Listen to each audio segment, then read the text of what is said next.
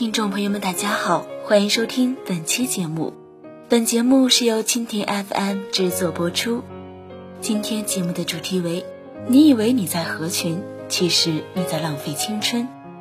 曾经有一个宿舍，宿舍里面八个人。每当宿舍八个人都凑齐的时候，寝室长总会组织一个游戏，就是把八个人分成两组，每组三个人，组织大家打牌。剩下两个人就打开电脑打起了 DOTA，或者拿出手机不停地刷着网页，或者躺在床上拿着 PSP 等待着他们的轮换，然后一晚上就这样过去了，然后一年就这样过去了，然后四年就这样过去了。八个人里面一定会有一两个人混得还可以，但是也一定会有人混得差。混得可以的，在大学四年活得多么假。他组织别人堕落，自己却坚定的向前，表里不一，活得多么难受。而混得差的，永远不知道问题出在哪里，他根本不知道，他就是跟风了。可是到底哪里出了错误了，他根本不知道。大学期间，您无法选择自己的室友，但是你可以选择自己的朋友。寝室是堕落的开始，合群是淘汰的起点。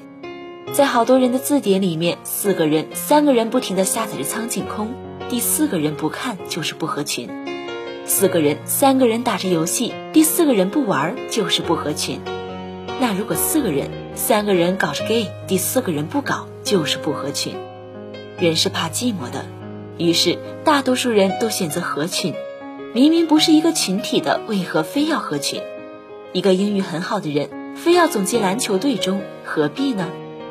如果你所在的群不是你应该合的群，那么你以为你在合群，其实你在浪费自己的青春。你以为你交到了朋友，却不知道，当你毕业一无是处时，谁还会把你当朋友？你以为你大学四年不孤独，当你毕业没有工作时，没有另一半的日子，你会更孤独。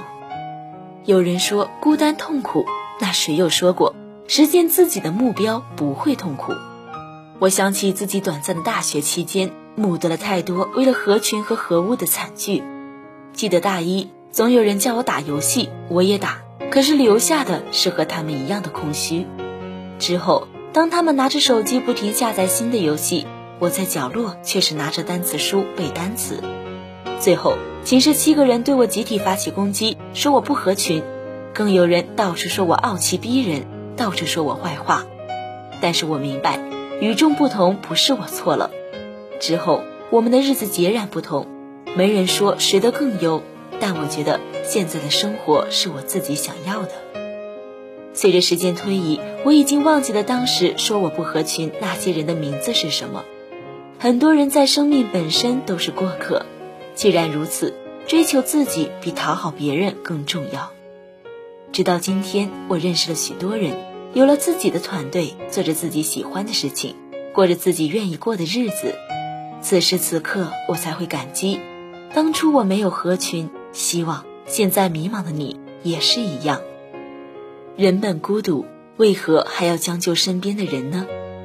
不敢想象，如果当初我合群，现在身边又会是谁，又会是什么景象？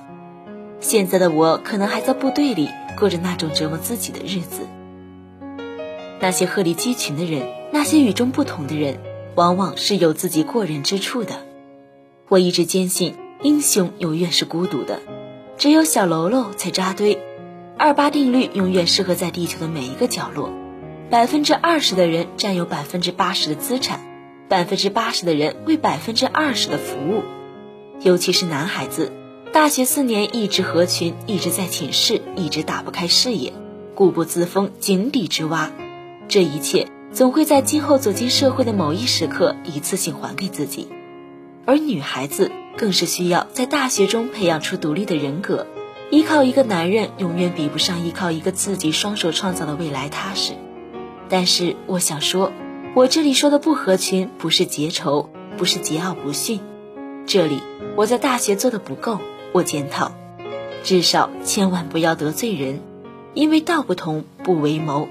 但是不代表连话都不讲或者恶语相向，你支持他的生活模式，只是你需要拥有自己的思想。这个世界很邪门，你永远不会相信当年最混蛋的那个人，十年后会是政治界最有潜力的谁。你也不会相信当年最不合群的人成为了百万富翁。无论如何，那些有点成就的人都不合群，就算表面合群，他们内心也总有着自己的一片世界。他们喜欢静静的思考，并且一直向他迈进。好了，听众朋友们，今天的节目到这里就结束了，感谢大家的守候收听。